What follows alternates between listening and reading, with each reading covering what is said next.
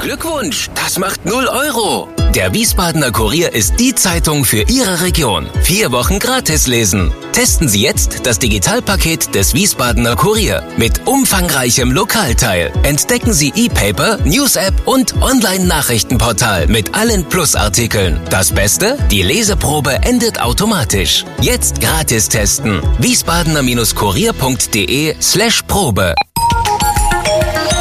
Wir sind VRM. Schröder trifft. Warum machen Sie, was Sie machen? Stefan Schröder, VRM-Chefredakteur, trifft in diesem Interview-Podcast spannende Gesprächspartner, die einen besonderen Lebenslauf, etwas Besonderes geschafft oder geschaffen haben.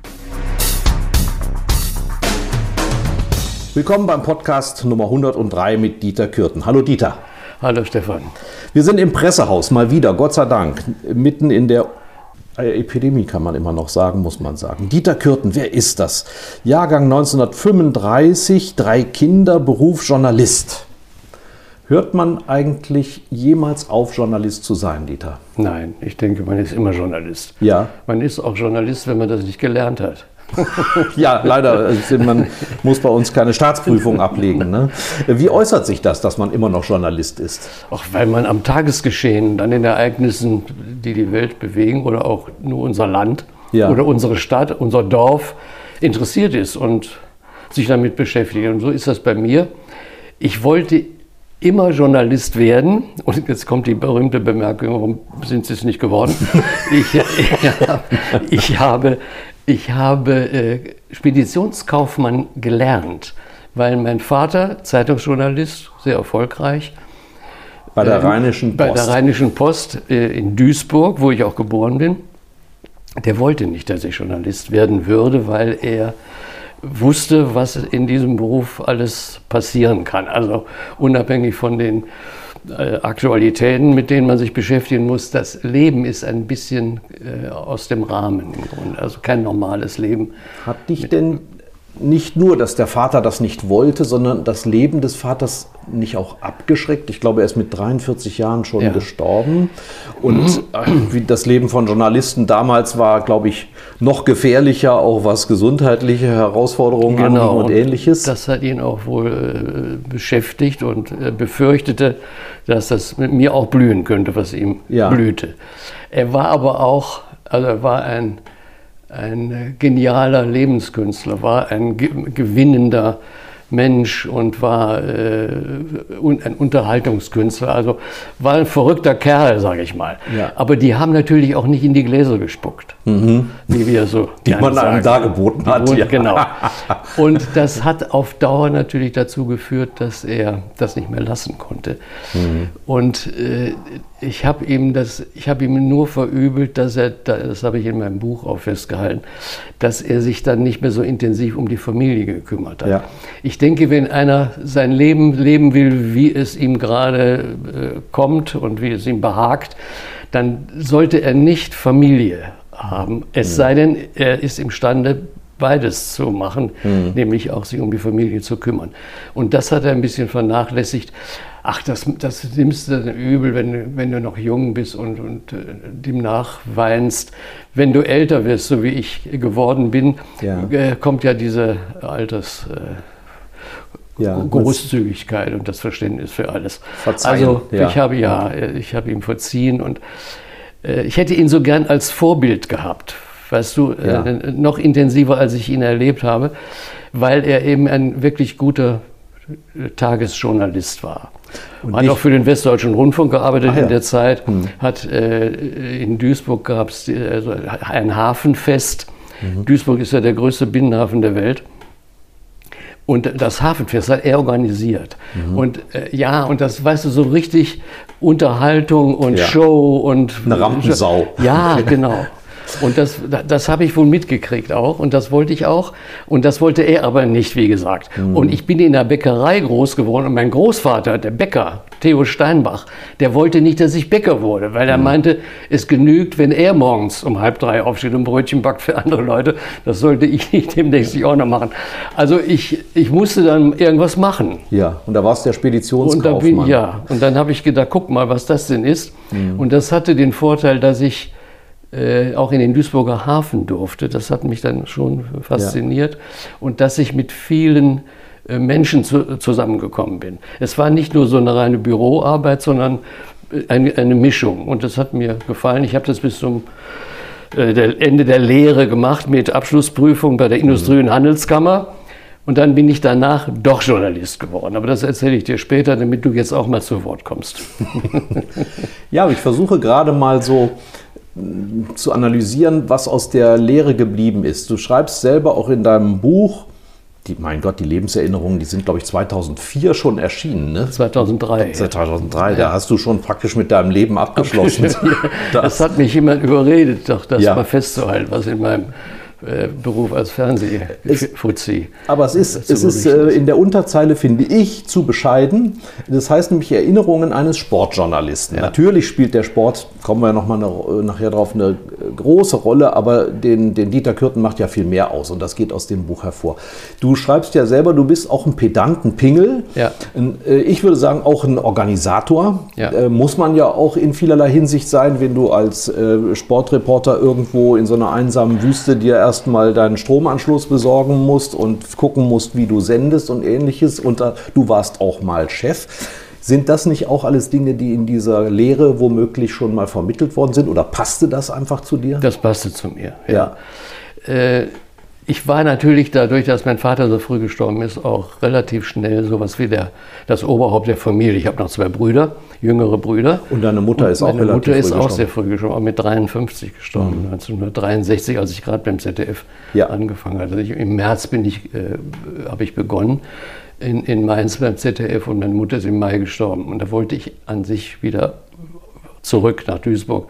Mein Jüngster, mein Bruder Achim, der ist zehn Jahre jünger, der war noch in, ging noch zur Schule und ich habe gedacht, also jetzt muss ich mich kümmern. Dann hatte ich aber glücklicherweise eine sehr sympathische, liebenswerte Freundin, die das übernommen hat. Dann konnte ich in Mainz bleiben. Ja. Also mit anderen Worten, da hat es schon begonnen, äh, ja. zu organisieren, sich verantwortlich zu fühlen.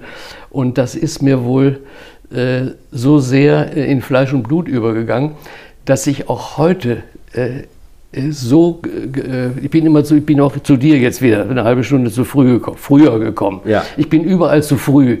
Ich mag nicht unter Druck ja. äh, Chaos äh, plötzlich erleben müssen. Ich will alles organisiert du haben. Du behältst gern die Kontrolle. Ich, ja, die, ja, genau.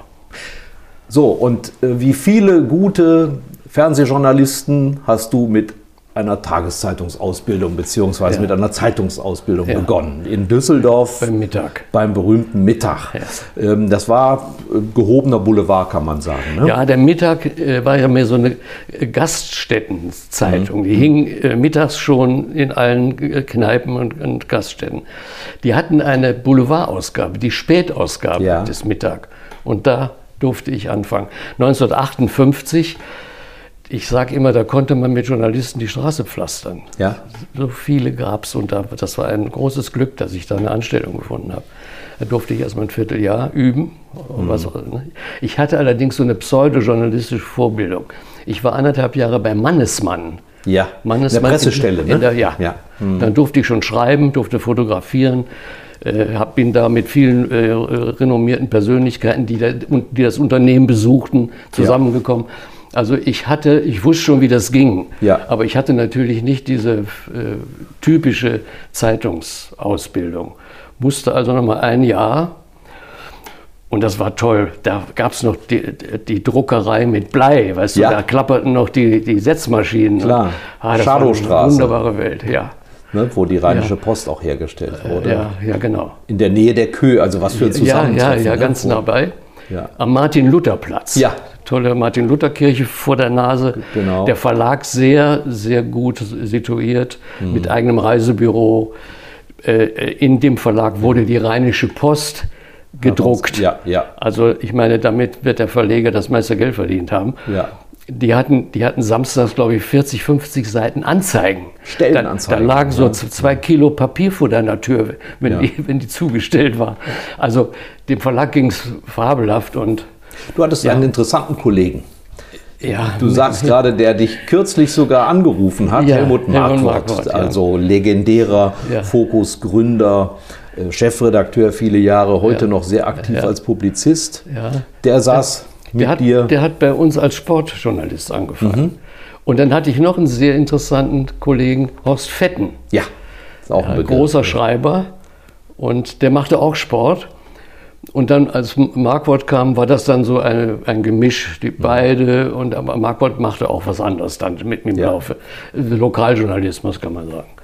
Und ich durfte dann äh, später, also gibt es so eine Zwischennummer, nach einem oder zwei Jahren hatten die Kollegen das Gefühl, der Verleger würde nicht genug investieren in dieses Blatt. Und dann wollten die weg. Und die kriegten dann auch Angebote äh, aus Hamburg, Springer.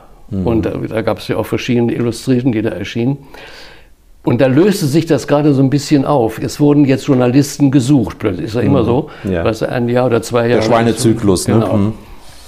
Und da äh, bin ich mal, haben die mich verlockt. Ich bin dann mit, habe mich aber nicht wohlgefühlt in Hamburg. Da war ich ein Vierteljahr und bin dann zurückgekehrt und wollte zu einer anderen Zeitung. Und dann habe ich auf der Düsseldorfer Kö, die du bereits erwähnt hast, meinen Chefredakteur von der Spätausgabe getroffen. Und er sagt, was machen Sie denn hier? Ich sage, ja, Hamburg, ich weiß nicht. Ich war auch dauernd krank. Ich war da im Oktober, November, Dezember in Hamburg. Das war so Wetter wie heute Mhm. Da hier. gab's bei noch uns. keinen Klimawandel. Nein, nein, das war richtig, Wetter. das war noch mieses Wetter. Ja. Und das äh, hat sich auch auf meine Gesundheit negativ ausgewirkt. Also kurzum, ich hat, konnte dann sagen, also das Klima war so rau. Das bei der Zeitung hat mir übrigens auch nicht so gut gefallen. Die hatten mich eingekauft für die Bild am Sonntag. Mhm, Aber der Chefredakteur Hagen hieß der damals. Der hatte dann gesagt, nee, nee, nee, Sie machen Bild und Bild hat mir nicht behagt. Ja, ja. Und dann konnte ich nach einem Vierteljahr der Probezeit sagen, ja oder nein, habe ich nein gesagt, zu, zum allgemeinen Erstaunen. Also wie gesagt, zurück. Und als dann Chefredakteur Klaus Renius zu mir sagte, was machen Sie denn hier? Ich gehe, ja, ich habe jetzt was anderes. Sagte, warum kommen Sie nicht zurück?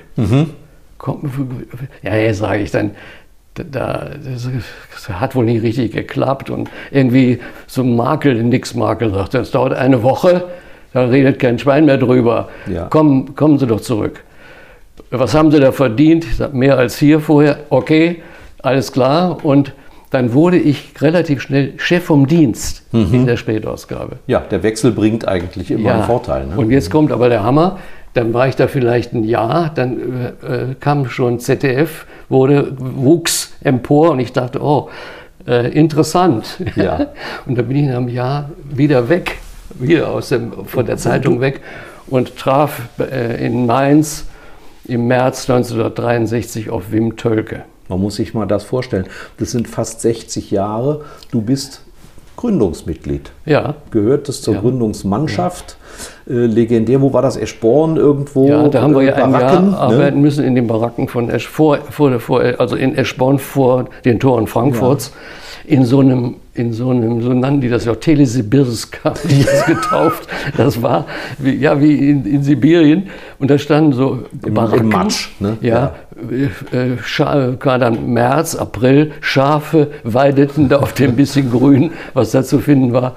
Und, aber das war auch eine schöne Zeit. Ja. So, so, so, so, so das Provisorium, so- ne? Ja, daran erinnert ja, man sich immer gerne. Ja. Und, äh, ja, dann kam, wir müssen nämlich jetzt raffen, du warst ja dann lange in Wiesbaden Ja. später und dann kam ja erst der berühmte Lerchenberg. Ne? Ja, wir sollten ja noch ein Jahr, also nach einem Jahr Eschborn hieß es, wir könnten im März 64 dann, also von 63 bis 64 Eschborn und dann hieß es jetzt noch ein Jahr Wiesbaden und dann aber alle rüber nach Mainz. Ja. Und dann waren wir 20 Jahre in Wiesbaden unter den Eichen. Ja, ja, Wunderschön. ja, auch. Und es wurden viele, viele Tränen vergossen, als wir 84 Ja. rüber mussten. Man sagt auch in der Mainz. Gastwirtsszene wurden die Tränen vergossen. Ne? Legendär sind äh, die äh, Raubzüge nach den äh, Sportstudiosendungen, ne? mit, mit den Gästen dann nochmal eben einkehren in den Kneipen hier genau. und ähm, das Geschehen vorüberziehen zu lassen. Und die, die Gäste, die wir dann hatten im aktuellen Sportstudio, die, viele kamen von denen nur, weil die wussten, nachher gehen wir da und dahin. und da ist es besonders schön. Ja. Und da äh, kriegen wir noch warmes Essen um Mitternacht. Und Ja. da, aber da hast du die Geschichten erfahren. Ja. Was der dir im Interview äh, im Studio während der Sendung nicht erzählt hat, erzählt er dir nachher Natürlich, beim Bier. ja. Okay, hast du gedacht, schade, hätte ich auch gern früher erfahren. Aber fürs nächste Mal hattest du das gespeichert und konntest dann das verwenden. Ich, ich weiß, das ist jetzt äh, ein Wort, den ich dir antue, wenn ich sage, erzähl doch mal von, von ein paar Leuten, die dir da begegnet sind. Aber das führt ja dazu, dass du vielleicht tatsächlich jetzt die nennst, die dir als wichtige im Gedächtnis geblieben sind. Ja, immer werde ich natürlich heute noch, auf der Straße werde ich ja immer noch angesprochen. Ja, eben. Weil die Leute sich, vor allen Dingen die, die älteren Leute, jetzt nun nicht gerade in meinem Alter, aber die, die 70-Jährigen, 75-, 80-Jährigen, die ja alle als Kinder äh, diese Sendung schon miterlebt haben. Aktuelles Sportstudio. Begann Be- 1963 schon. Kann, ja, mit Und- Einführung der Fußball-Bundesliga. Der August berühmte Wim 63. Tölke, den viele nur von den Shows kennen, war der. Äh, war einer der ersten Heute-Moderatoren Ja. und natürlich Sportstudio, zusammen mit Harry Valerien Ja. Mhm. und mit Rainer Günzler. Das waren die ersten drei. und du bist eingestiegen, Ich bin 67, 67 eingestiegen. Ja. und hast bis 2002, glaube ich, mitgemacht. Ja, aber Studio habe ich früher aufgegeben schon. Ich war dann bis 2000 offiziell Mhm. beim ZDF. Da war ich 65 und sollte aufhören. Da hat mich aber Wolf-Dieter Poschmann, der inzwischen Sportchef war, gebeten, doch noch weiter Ja. zu machen, ob ich nicht Lust hätte. Und dann kam ja auch noch die, erstmal kam die Fußball-Europameisterschaft 2002 Holland-Belgien. Mhm.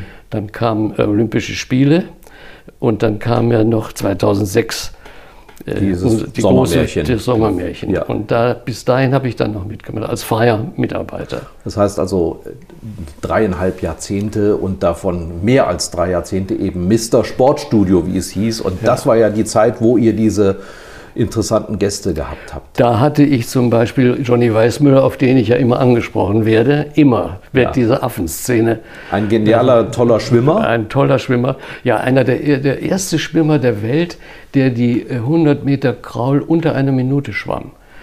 Und der hatte, glaube ich, 28 äh, Meisterschaften aufzuweisen. Europameisterschaften, äh, nicht Europa, sondern Weltmeisterschaften, Olympische Spiele. War ja Amerikaner, ne? Der war Amerikaner, aber österreichischer Abstammung. Sein Vater war österreichischer Offizier. Ja. Er sprach auch ein bisschen Deutsch mit leicht österreichischem Akzent. Und das war ein symp äh, unglaublich sympathischer Kerl. Dem ging es aber wirtschaftlich nicht gut. Er Der hatte- war Tarzan-Darsteller. der war der, ja, der erste ne? große Dadurch- Tarzan. Man ja. kannte ihn als Tarzan bei den Affen. Ne? Und deshalb war eben ja, geniale lag Idee das ja nahe, ja, mit dem Affen. Es saß ein Schimpanse Ja, mit dem die, Studio ja, die und Produ meine Produktion ZDF sagte, bist du verrückt? Wie, wo willst du denn jetzt einen Affen herholen? Hatten Sie, hast du die Idee gehabt? Ja, ja, klar. Und ich kannte den Zoodirektor in Duisburg. Ja, klar. Den habe ich angerufen und da hat er auch, wie alle anderen gesagt, sagen Sie mal, äh, Ihnen geht's wohl nicht gut. Wir können doch nicht einfach deinen Affen ins Studio setzen. Ich habe keine dressierten Affen. Ja. Die springen hier rum in unseren äh, Gehegen, aber ja, okay, ja, das kann doch nicht so schwierig sein. Kommt ein Betreuer mit, ein Wärter mit. Ja. Und da kam der auch, hatte zwei Affen dabei. Zur Auswahl. Ja, damit die sich äh, mit der, der eine wusste, ah, da ist noch so einer, der so aussieht Ah, ja. wie ich. Ja, das ist ja heute auch noch so, wenn also Pferde zum Beispiel zum großen Ja. Reit- und Springturnier Weltmeisterschaften nach Australien oder sonst wo nach Amerika sind immer mindestens zwei oder Ja. drei Pferde zusammen, dass die eine vertraute Umgebung haben. Ja. Ja, dann kam der und Und dann saß eben Frau Weißmüller Frau dabei. Maria Weißmüller, eine Berlinerin, seine fünfte Ehefrau. Ah. Deshalb ging es ihm wirtschaftlich auch nicht so gut. Okay. Es gab die anderen vier Ehen, noch. Mhm. Und äh, das war ja ein Jahr vor Olympia, 71 war das. Mhm. Da hatten sie ihn eingeladen, also Willi Daume, der damalige äh, OK-Chef in Deutschland, also Organisationskomitee, der hat ihn eingeladen und weil sie auch was für ihn tun wollten und er war auch so eine Parade. Äh, Im Rheinland würde man sagen, das war eine Levi Jung. Ne? Ja, ja, ja. Und äh, dann äh, kam der also mit Entourage und mit seiner Maria. Maria war sehr äh, Adrett, ja. schick aufgemacht, mit langem Pelzmantel, mit hochtupiertem Haar. Die sah toll aus. Weißt du? Hatte all dies, so eine leichten Verzögerungen, während sie, während sie sprach. Und ich dachte immer, ups, fällt ihr das jetzt schwer inzwischen, äh, lange in Amerika, Ja. ka- kaum noch Deutsch. Ne? Nein, es war was anderes. was ich aber erst nachher erfahren habe. Und deshalb war die auch so entspannt. Also die hatte Ja. einen Tee und die war so entspannt, als der Affe ihr die Perücke runterriss. Ich habe das aber gar nicht erst mitgekriegt, als ich nur so einen Schatten, einen Wischer Ja. neben mir sah. Denn ich schaute in ein Buch, in das Johnny Weissmüller gewidmet war. Und da sah man auf der einen Seite Johnny und auf der anderen seinen Sohn, der seinem Vater übrigens sehr ähnlich Ja. war. Und sie sagte, ja, das ist der Sohn, sehr lieber Mensch, viele, hat viele Anhänger. Und ich sage ja, und sieht seinem Vater sehr, sehr ähnlich. Und da macht's wupp. und ich denke, was war, dann gucke ich so und dann denke ich, weißt du, wer ist das denn? Die war doch eben nicht hier. Gott, ja. Die Frau sah natürlich anders aus, aber die war ja Weltklasse. Er hat das gelassen. Er, er konnte sich kaum halten noch Vor Lachen. Freude. Er stanzte und der Affe war weggesprungen. Und, und sie souverän machte hinter dem Affen du, du, du, du und sagte, ach, das ist doch alles gar nicht so schlimm. Ich habe das dann aufgehoben. Ach, das lag noch das da. lag ja. noch da wie ein Kappesblatt, sagen, sagen wir bei uns zu Hause. Und die setzte sich das wieder auf, zog das so zurecht. Wie so ein Helm, ja. Ja, und sagte, also, jede Frau, die heutzutage verreist, hatte immer vier fünf solche Toupees dabei. Und, das war, und die Leute, ich sag dir, inzwischen, also seit vielen Jahrzehnten schon, hängen die Monitore, so wie einer hier auch hängt, also die Fernsehgeräte, äh, an der Decke. Ja. Und so, äh, da, aber da hatten wir welche auf den Boden gestellt, weil 500 Zuschauer da waren, ausnahmsweise. Sonst sind ja weniger im Ja. Sportstudio. Wir hatten aber ein großes Studio an diesem Abend zur Verfügung. Und da lagen vor allen Dingen die Frauen.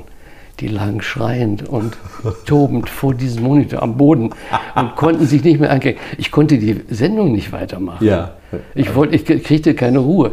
Und immer, wenn, wenn ich dachte, jetzt ist es, dann machte irgendeiner Kriegt da wieder und fing so mir an zu lachen und ja. alle fielen Ja. ein. Und Johnny konnte sich, weil er ja sonst immer derjenige, er mochte gar keine Affen. Das habe ich auch nachher erfahren. Nee. Ja, äh, kurz bevor die Sendung begann und wir ihm den Affen auf den, auf den Arm äh, setzten, sagte der Manager hinter mir, mach schnell, mach schnell. Wenn der den Affen erstmal hat, Ja. dann kann er nichts mehr machen. Aber sonst, wenn er den vorher sieht, Ja. da haut er ab. Die Affen bissen ihn, kratzten ihn, pinkelten ihn von Mein oben. Gott, also- Freude, ja, die Affen, weißt Von du. wegen Affenliebe? Ja, Ja, ja, ja. Also, äh, ob das bi- bis zum Affenhass ging, weiß ich nicht, aber jedenfalls der Manager sagte, keine Affen. Gut, war passiert. Und dann hat er hat sich gezeigt, dass es ein großer Showman war. Wie Ja. der mit dieser Szene und mit dem Affen und mit der ganzen Situation fertig Aber geworden das, das bringt es ja auf den Punkt. Das aktuelle Sportstudio war nie eine reine, hat stattgefunden 1-0-Veranstaltung, sondern hatte immer solche Show-Elemente. Ja. Dein Buch heißt Drei oben, drei unten. Drei unten, drei oben heißt es korrekterweise, weil ihr diese berühmte Torwand dort hattet, die Ja. immer noch Kult ist. Ihr habt versucht, sie abzuschaffen. Ging nicht. Die Leute haben protestiert. Ja, und wir wollten, ja genau. Und wir wollten sie, oder wir, also der Plan ist, sie abzuschaffen, wenn irgendjemand aus dem Publikum sechsmal trifft. Oder ich habe es dann erweitert, wenn überhaupt jemand sechsmal trifft. Es sind ja auch immer die Profis dabei. Ja, Es hat noch keiner sechs getroffen. also bleibt Aber die Beckenbauers und Netzers und sie waren fünfmal dabei. Ja. Aber noch keiner sechs. Und jetzt, ich gucke ja immer noch Sportstudio und dann denke ich immer, na warte mal, ist es dann meistens schon sehr spät, ist schon Viertel nach zwölf oder so, fallen auch mir die Augen zu. Ah, denke ich, halt mal durch, mal gucken, äh, wie das ist mit der, mit der ob, es, ob du es erlebst, dass Ja. wir die Torwand abschaffen müssen. Jetzt redet der Profi übers Fernsehen. Natürlich ist die Welt fortgeschritten, hat sich weitergedreht. Ist das Format, wie du es heute siehst, noch ähm, zeitgemäß? Ja, es ist genau zeitgemäß. So wie sie es jetzt machen, ist es richtig. Ein Gast, ausführlich, äh, die Sendung nicht übertrieben lang, möglichst nicht überziehen. Ich war ja auch ein Meister der Überziehkunst, weil es ja, ich konnte mich einfach nicht durchsetzen. Ich habe gesagt, Kinder, ladet nicht so viele Gäste ein.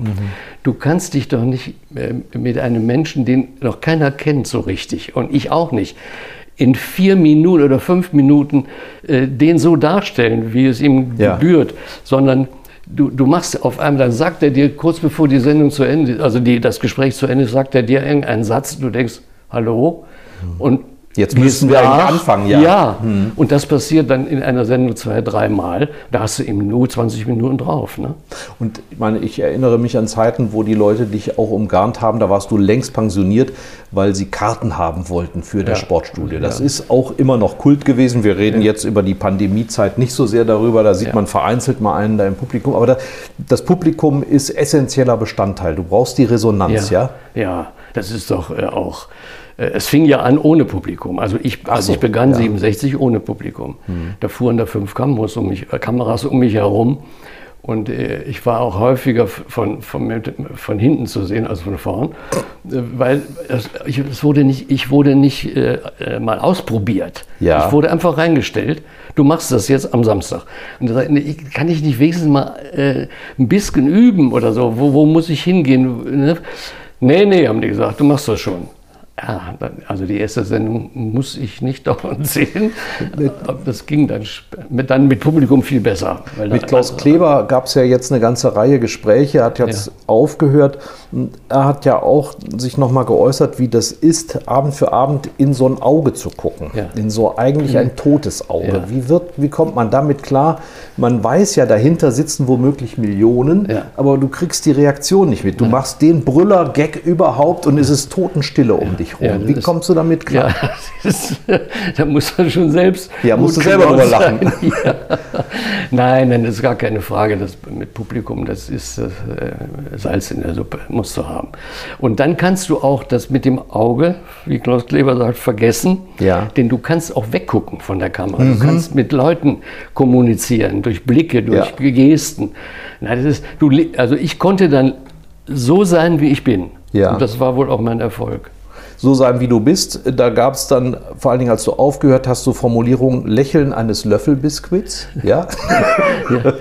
ähm, und das hat vielen äh, verstellt, dass du, wir haben das gerade schon mal angetippt, äh, im Kern ein sehr ernsthafter Mensch bist. Mhm. Das schließt sich ja nicht aus, aber woher kommt das? Woher die, kommt diese Ernsthaftigkeit? Die Bildzeitung hat mal geschrieben, ich sei die deutsche Antwort auf Mutter Teresa. Ja. Genau. Ich fühlte mich geehrt.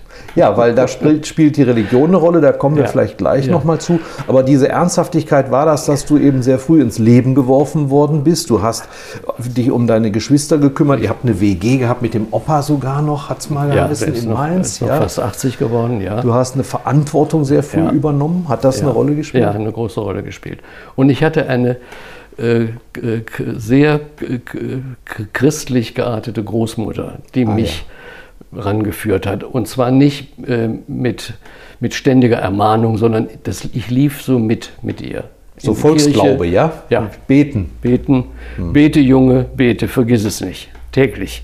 Und das machst du bis? Bis heute. Heute. Und ich ja. gehe auch heute gerne in die Kirche. Ich äh, tue mich natürlich auch schwer mit vielen Ereignissen in der katholischen Kirche, aber ich gehe nicht wegen, der, wegen des Bodenpersonals in die Kirche, sondern ja. Äh, ich habe meinen äh, Herrgott und meinen Jesus und meine Mutter. Aber der hat dir, obwohl du so ein fleißiger, braver Kirchgänger in der Boni bist, in der Bonifatiuskirche, noch nie zugezwinkert, hast du, glaube ich, mal geschrieben, ne? Der Jesus. Hat mir noch nicht zu, aber ich, ich bin sicher, das passiert noch. Du hast vielleicht nicht drauf, nicht in dem Augenblick nicht hingeguckt. Ich war nicht nah genug. ja. Aber diese Ernsthaftigkeit, ich finde auch bemerkenswert, ich habe nicht den Eindruck, dass du das mit großer Freude gemacht hast, Verantwortung zu übernehmen. Es gibt so eine Szene, die du auch beschreibst. Es wird ein Chef gesucht für die Sporttruppe beim ZDF. Das ist ja ein Riesenladen. Ähm, du bist von Herzen Moderator und Reporter gewesen. Und dann hast du gesagt, dann mache ich's.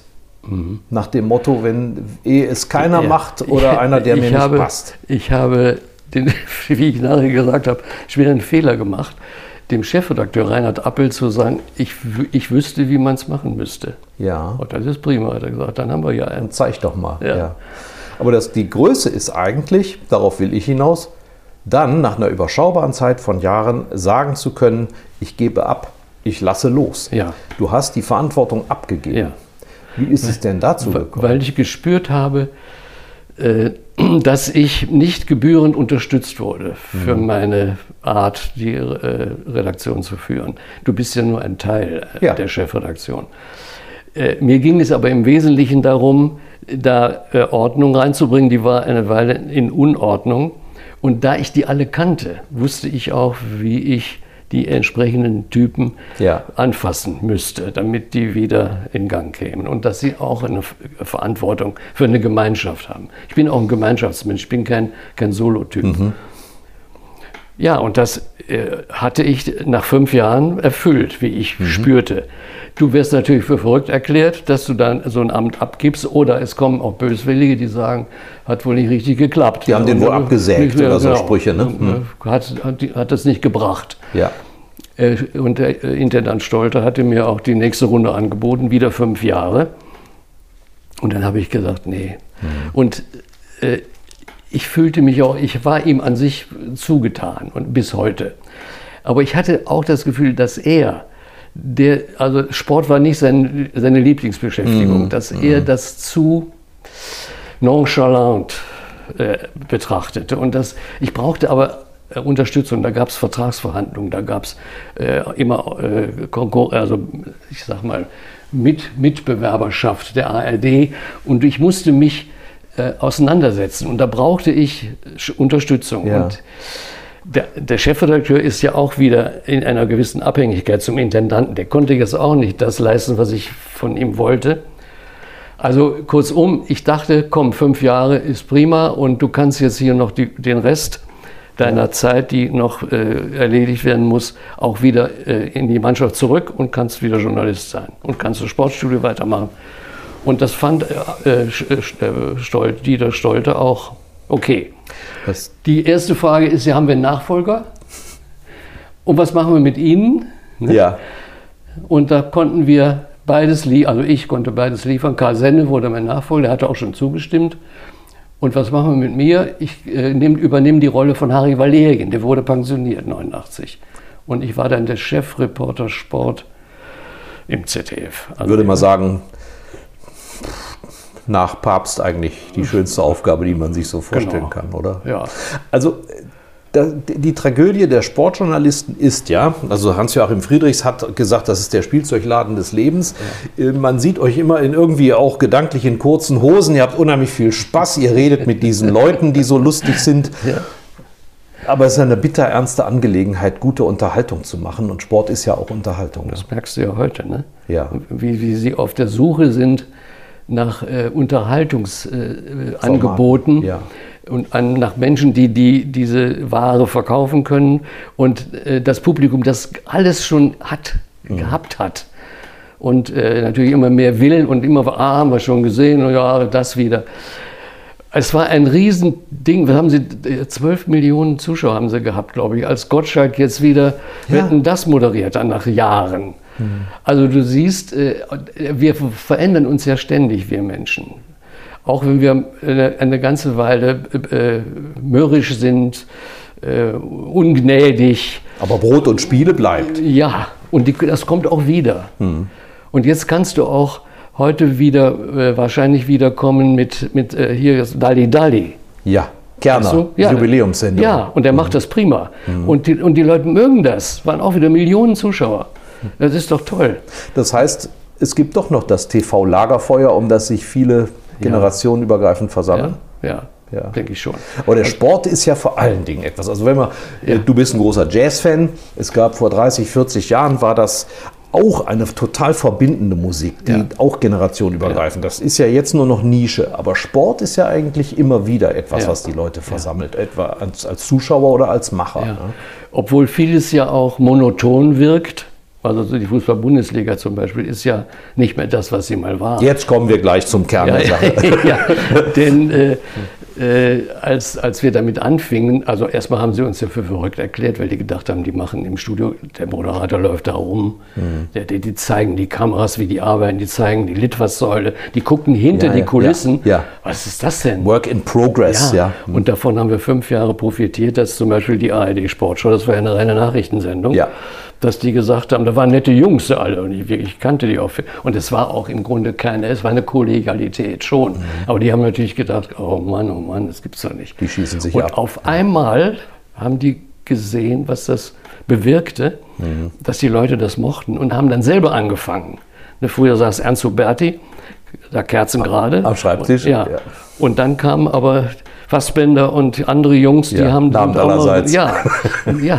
Und es war dann auch, war auch okay. Wir waren ja äh, ideale Wettbewerber. Ja. Und äh, also das heißt, dass Tölke hat gesagt, das aktuelle Sportstudio ist eine Unterhaltungssendung mit stark sportlichem Charakter. Ja, hat er gut gesagt. Das traf es, glaube ich. Ähm, ehe wir uns dem Fußball nähern, das, was ich jetzt frage, hat ja viel damit zu tun. Sport, wie er betrieben wird, wie er präsentiert wird, hat sich ja auch dramatisch verändert in der Zeit, die du ihn beobachtest. Ähm, bist du trotzdem noch Sportfan? Ja. Kannst du das Ja. noch, ähm, Ja. die Leistungen noch anerkennen, obwohl du auch weißt, ähm, also ich, ich habe das Buch von Hartmut Scherzer gelesen, ne? 700 dicke, fette Seiten äh, über die, äh, die, den äh, Dopingmissbrauch beim Fahrradfahren, über Boxen, was da geschummelt wird, äh, beim Fußball äh, dieses Geschacher um Spieler, ähm, politische ähm, Missbräuche. Wir reden jetzt darüber Peking, ob jetzt Frau Baerbock hinfliegt oder nicht. Du bist aber trotzdem jemand, der sagen kann, ich finde das, was der jetzt oder die jetzt, die Mehambo gemacht hat bei dem Weitsprung, Weltklasse. Ja, immer, es gibt tr- trotz aller äh, Kritik und all dem Unangenehmen, was da äh, begleitet, finde ich immer noch gute Typen und Spaß an Dingen, die die, die, die betreiben. Auch am Fußball. Ja. Wenn, wenn ich heu, heute Abend spielt, äh, ich weiß Der nicht, Rumpf von Bayern München, ja, also wenn wir die- das die senden, ist es schon gelaufen. Die, die Ja. Reserve von Bayern München gegen Mönchengladbach.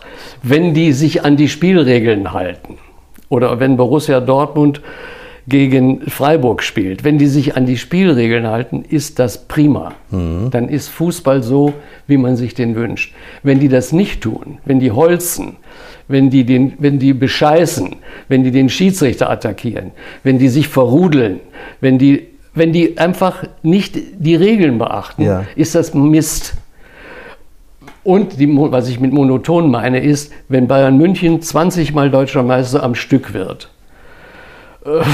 Ja. Ist, Weißt du, aber das du hast es gerade vorgemacht, dann ist die Luft raus. wenn, ja, wenn Millionen Leute, wenn das so, so sehen wie ich, das, da, aber du, es ist ja so verflixt auch. Du kann, willst das ja nicht künstlich machen. Du willst ja nicht künstlich einen neuen deutschen Meister aus Ja. dem Boden stampfen. Weißt du? Dieter, jetzt Hand aufs Herz. Verstehst du was von Fußball? Ich glaube ja. Woran erkennt man das? Und das ist jetzt wirklich eine offene Frage, weil ich bin, ich habe als in einer Klassenmannschaft Fußball gespielt. Ja. Du warst in einem Verein und du hast an einem Sonntag bis zu dreimal, also in drei verschiedenen Mannschaften Ja. in Duisburg gespielt. Der eine Verein hieß DSC. Ne? ja. DSC, ja, Duisburger Sportclub 19, von 1900. Also du kannst Fußball spielen, du hast das gelernt, trainiert. Ja. äh, Aber woran erkennst du jetzt, ob das ein guter Spieler ist, ob der Trainer was kann, ob das, ähm, äh, ob das eine Mannschaft mit Potenzial ist oder ob die immer schlecht kicken? Ich erkenne das daran, dass die äh, äh, während des Spiels äh, zeigen, ob sie, das, ob sie die, die Technik beherrschen, Ja. ob sie äh, anständig Fußball spielen wollen, ob sie den Gegner ernst nehmen und respektieren. Das siehst du. Das sehe ich. Ja. Das siehst du wahrscheinlich auch eher als ich, wenn ich es nur von Fernsehen, vom Fernseher sehe. Du bist oft im Stadion Ja. und du siehst ja auch, was die nicht tun, die gerade äh, nicht im Bild sind. Ne? Ja. Ja klar, das ist der Vorteil im Stadion. Ja. Du bist am Fernsehen immer nur auf Ballhöhe. Ne? Ja. Die, die Kamera geht immer mit dem Ball. Du siehst nicht, was im Mittelfeld äh, an, an Positionen äh, an, oder an Verschiebungen stattfindet. Du hast gerade von Holzen gesprochen. Ja. Äh, Jürgen Klopp sagt ja von sich selber, er sei ein schlechter Fußballer gewesen, also technisch gesehen. Ja, schlecht will ich nicht sagen, aber er war so durchschnittlich. Das war so einer, der, der als Abwehrspieler auch schon mal eine Kerze gemacht hat, den Ball ganz steil in die Luft Ja. geschossen, obwohl Ja. er eigentlich was anderes wollte. ja, mir fallen jetzt sofort drei ein, aber ich nenne keine Namen, die das auch können. Ja. Äh, Und ja, das weißt du, es, es wird auch heute viel mehr diese Arbeit, das Fußballarbeiten oder Sportarbeiten, wird in den Vordergrund gestellt. Diese, diese Leichtigkeit des, Spiels Ja. und diese, äh, diese Freude am Spiel. Mensch, warum geht nicht mal ein, ein Stürmer, der einen aus zehn Metern einen abgelassen hat und der Torwart hält den? Ja. Warum geht der nicht mal zum Torwart und sagt, Mensch, du, Ah. den habe ich schon drin gesehen, aber Ja. super, du. Du, Ich das- hätte ihn nicht gehalten. Ja, ja, das wäre doch toll.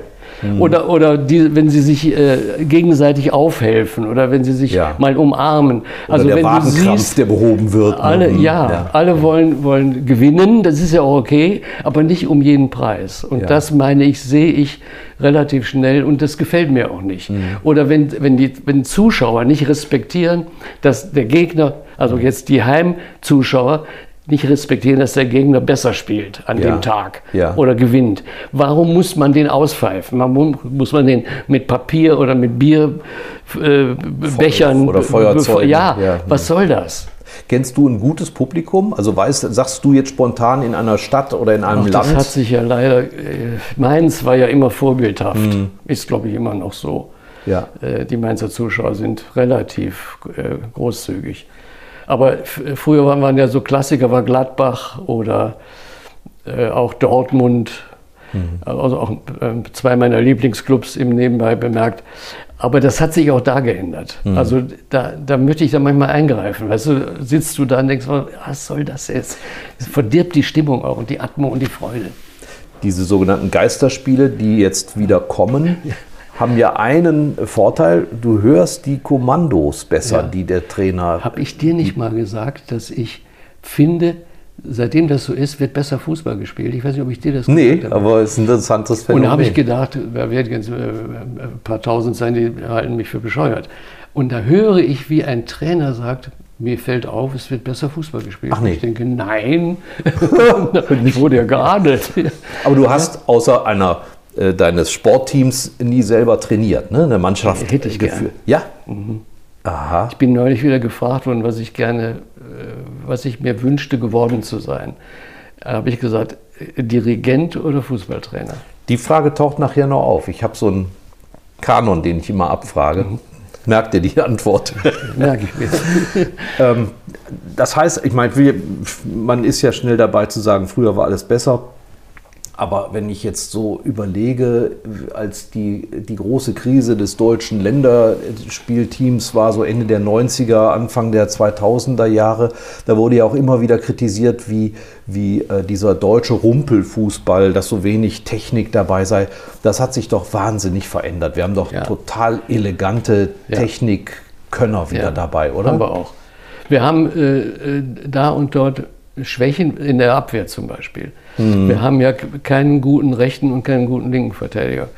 Äh, Das sind bessere Außenstürmer, ne? ja, äh, das ist ja okay und es ist ja auch gut, wenn die Fußball spielen können, aber die müssen auch imstande sein, Abwehr äh, zu zeigen. Ja. Das muss nicht in Holzerei ausarten. Das kann Ja. man mit, mit Grips, kann man Du, das du warst. Mittelfeld eher, ne? Ja, Mittelfeldspieler. Ja, früher gab es einen Halbrechten. Hm. Oder der war so kurz rechter Läufer oder halb rechts, das war so nah beieinander. Das konnte ich beides ganz gut spielen.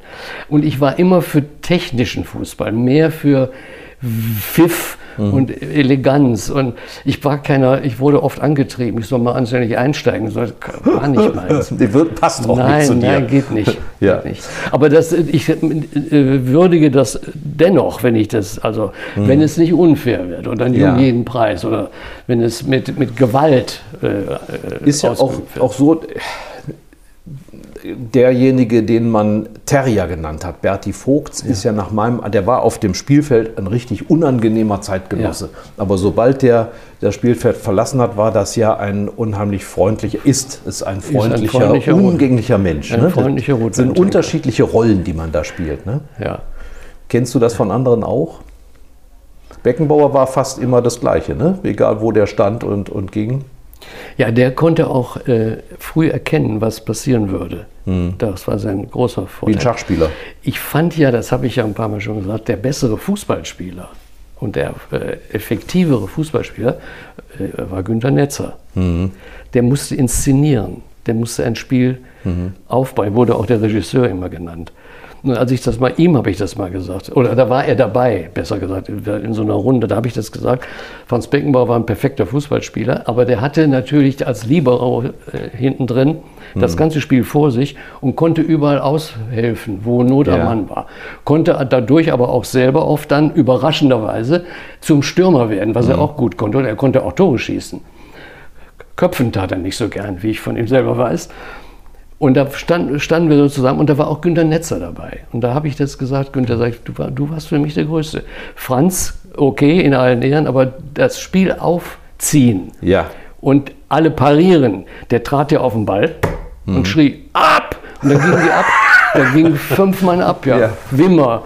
sein Wasserträger, Ja, ja. ja, da, also äh, das, war, das war ein anderer äh, Ja. Fußball. Und da sagt er zu mir, Mensch, du hast ja Ahnung. Gut, ja. Das haben wir jetzt auch Das gemerkt. hat mir als Kompliment genügt.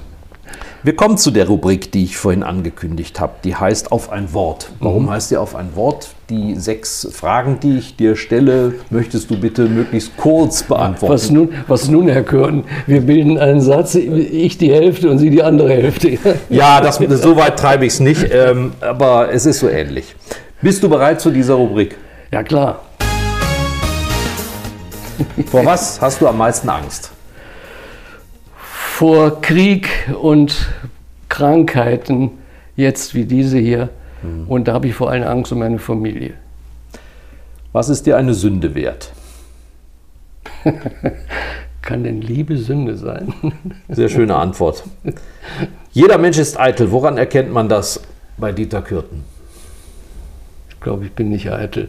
Ich, ich achte auf vernünftiges Aussehen. Ich versuch, versuche mich zu pflegen und ordentlich daherzukommen. Aber ich kann auf fast alles verzichten.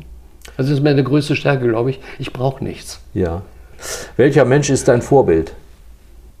Mutter Teresa. ja, die in allem, äh, auf, für alle Fälle, aber das ist jetzt nicht mein naheliegendes Vorbild. Was nehmen wir denn? Schwer zu sagen. Ich habe so richtiges Vorbild. Früher war es vielleicht dein Vater?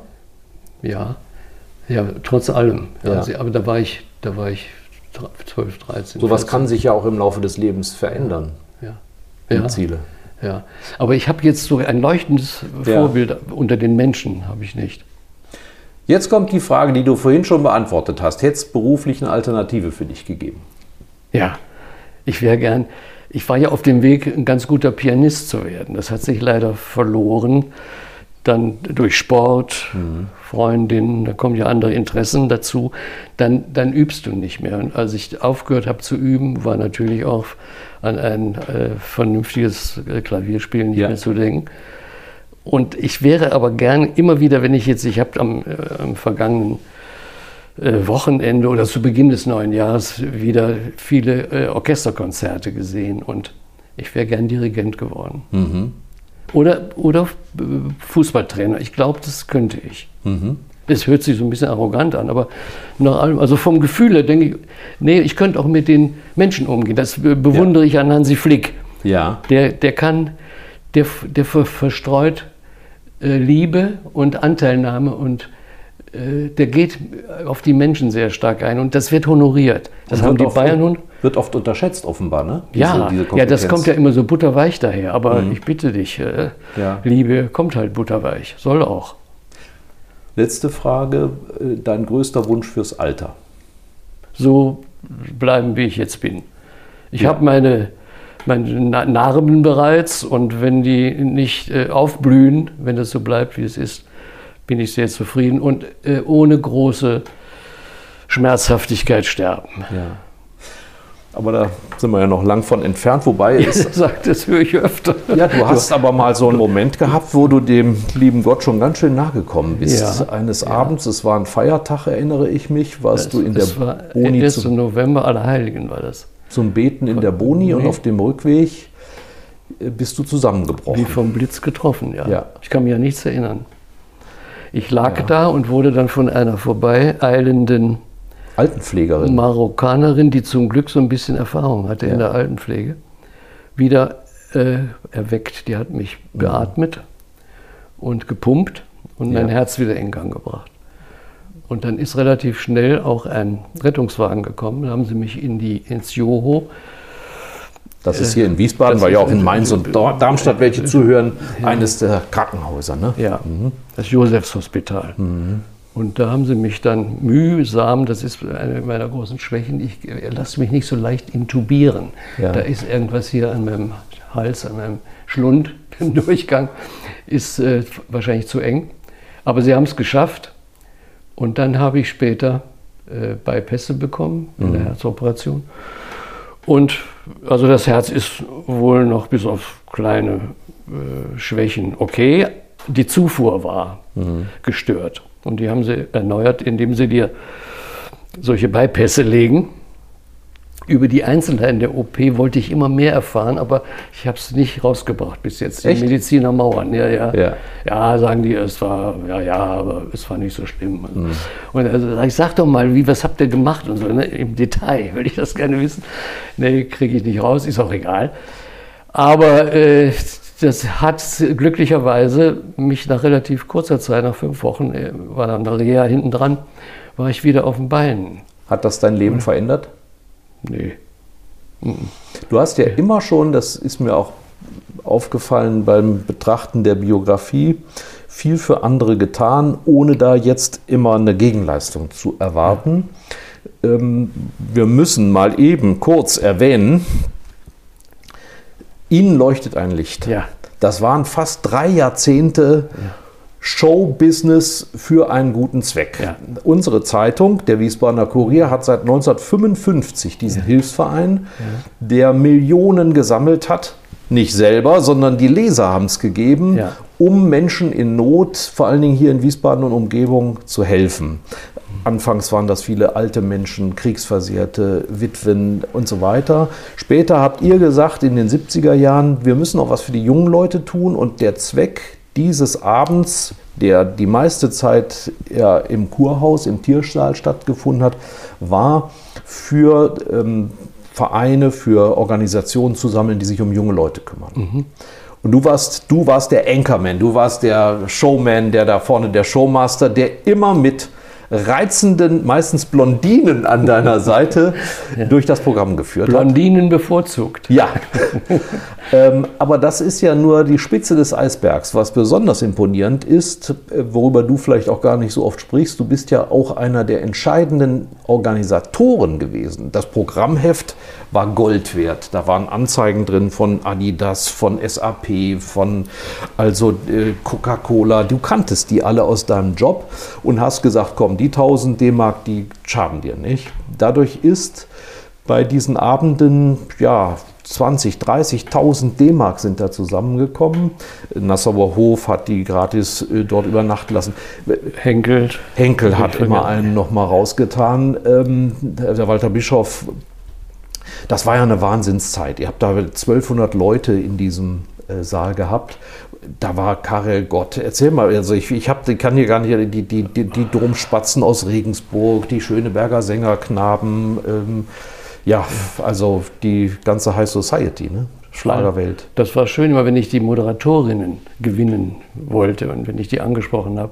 Da hat nie jemand gefragt, was gibt es dafür. Ich habe denen äh, Ja. geschildert, worum es ging. Ja. Und wenn ich es mir leisten konnte, habe ich ein Honorar angeboten. Mhm. Aber es hat mich nie jemand nach Honorar gefragt oder etwa gesagt, wenn ich das nicht kriege, komme ich nicht. Ja. Ganz im Gegenteil. Und das war so äh, erleichternd für mich und so beglückend, weil ich gekämpft habe, bis ich das Programmheft zusammen hatte. Mhm. Denn wenn du jedes Jahr betteln gehst und hausieren gehst, um Anzeigen äh, Ja. bittest, äh, und kommst immer mit der, mit der gleichen Geschichte und du, du brauchst eigentlich nur zu sagen, komm, wie letztes Jahr, ne? Ja. Äh, dann, dann ist das schon mühsam. Und wenn dann aber auf der anderen Seite äh, so viel entgegenkommt, Mhm. dann macht es so viel Spaß und das habe ich auch, wie lange haben wir das gemacht? Mehr als 20 Jahre, ne?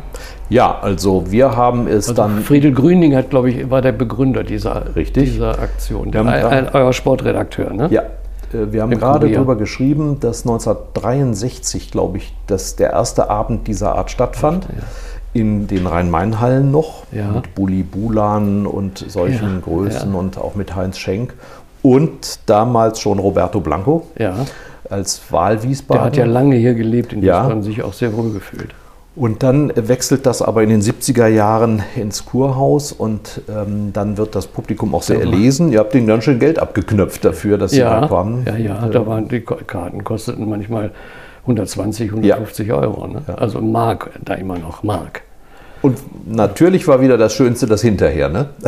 Ja, ja, ja, ja. aber weißt du, schön ist auch das zu erleben, wenn das, wenn das, das funktioniert mit dem Programm. Mhm. Und das merkst du ja an der Zuschauerreaktion. Ja. Dann, dann gibst du ja dem Affen Zucker, sag ich mal. Also, also Jetzt im, im Nachhinein kannst du ja auch über Leute reden, äh, die sich damals gut oder schlecht aufgeführt haben. Wer fällt dir da ein, wer besonders entgegenkommend war, den man nie lange bitten musste, dass er gekommen ist? Henry Maske. Ja. Äh, beispielsweise. Und also wir hatten ja auch viele große, Uwe Seeler, wir hatten ja viele mhm. große Sportler auch da. Äh, die, die musste man nicht lange bitten. Also es gab die, auch die Vorleser einer Weihnachtsgeschichte. Ne? Ja, ne? da waren ja auch tolle Schauspieler. Äh, ja. Der, der, Bischof von Mainz, mhm. Lehmann. Lehmann äh, da haben alle, der hatte allerdings sofort und sagte, ich komme, wenn Sie mir sagen, dass Sie bei uns in Freiburg das und das moderieren. Ja. Nein. habe ich gesagt, okay, mache ich. Du hast, ähm, aber du hast eben, deshalb kam ich drauf, auch immer schon viel für Gesundheitsinitiativen getan. Lange bevor dir das selber mit ja. dem Herzen passiert ist. Ja. Ähm, woher kam das?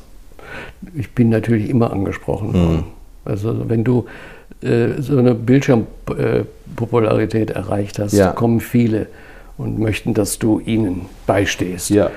Das kannst du nicht äh, jedem erfüllen, diesen Wunsch, aber äh, da und dort mache ich das. Kindernothilfe, Missio. Mhm. Das ist natürlich jetzt auch noch bei mir besonders nah. Weil kirchennah auch. Ja. Und äh, ach, es gibt äh, wir für Kinder in Not, es gibt so viele Aktionen. Mhm. Aber du kannst nicht alles bedienen, weil das, das schaffst du nicht. Also erstmal körperlich nicht und auch finanziell gibt es ja gewisse Grenzen. Lass uns nochmal das Thema Kirche streifen. Du hast gesagt, äh, das Bodenpersonal ist dir nicht so wichtig, aber diese Zeiten, in denen wir jetzt leben, haben ja tatsächlich dazu geführt, dass selbst treue Schafe diese Herde verlassen haben. Also sie sind ausgetreten, ja. haben ja gesagt, ich bin immer noch Christ, ja. aber ich möchte mit dieser Kirche nichts, nichts mehr zu tun, genau. haben. Das sagst du nicht. Nee. Äh, ich, ich äh, hoffe immer noch, dass der, der, eigentliche Sinn von Kirche, also Gemeinschaft, mhm. Sozietät, dass das bleibt. Weil, weil aus der Gemeinschaft auch Kirche und Glaube und äh, Anbetung und Verehrung äh, entsteht. Das kann man natürlich auch alleine machen im Wald oder mhm. sonst wo oder zu Hause. Mhm. Ist ja alles okay da hat ja auch Gott keine äh, Regeln ausgegeben. Also Jesus war ihn, der dann gesagt hat, Gemeinschaft und Kirche mhm. bindet stärker. Aber das geht auch ohne die. Und so, sodass ich also auch Verständnis habe für Menschen, die jetzt mit diesen Sauereien, die da passiert sind, oder immer noch passieren, aber nicht nur in der Kirche, das erlebst du ja leider auch in anderen Gemeinschaften, dass sich da, dass da äh, die Fürsorger entgleisen. Wir haben es gerade beim Fußball auch gelesen. Ne? Eben.